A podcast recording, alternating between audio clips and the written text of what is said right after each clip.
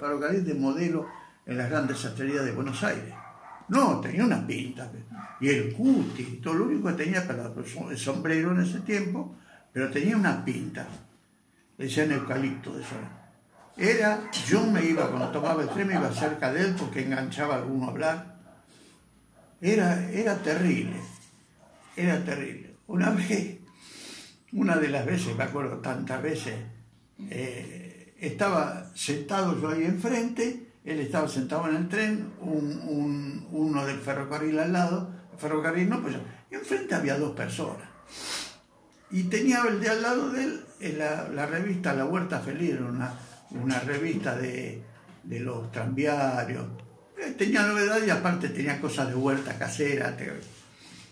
Entonces ahora le dice, ay, que todavía que, era, que no lo conocía. Me presta así. Empezó a ver. Ah, dice, está loca esta revista, dice.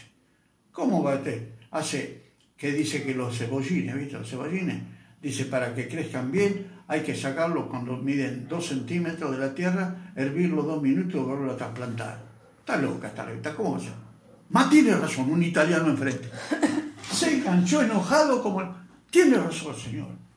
Hace 30 años que planto cebollines y nunca le hice eso los cebollines. Una persona que sabe mucho y tan serio, un tipo que hablaba tan bien. Y vos no aguantaba la risa. El Tano pinchó, ya le habrá visto la cara de Tano. Otra vez estaba sentado él, no, él parado con unos que eran pintores, vivían en el tren. Yo me sentaba enfrente y había una mejor y en el pasillo, porque no había asiento, un nene de como Santiago, ponerlo un poquito más grande. Y empezaron los dos a hablar de un fantasma que había pasado en la noche en la casa. Hicieron una novela los dos. Cuando llegaron a la parte más el nene estaba desesperado. Más, se empezaron a hablar cada vez más. Y el nene empezó Ay, un poco más se para arriba el asiento. Claro, se estaba perdiendo lo mejor. Pobrecito. La madre, la madre salió a empezar a reírse, serio, los dos hablando del fantasma. Mirá qué tipo, qué, tipo lindo, ¿no? Era. Ay, este Antonio Pido era fantástico. Era el apellido. ¿Por qué le decían eucalipto? ¿Eh? ¿Por qué le decían eucalipto? Eh, era alto, grandote. Ah, por el árbol. Sí, ah. sí.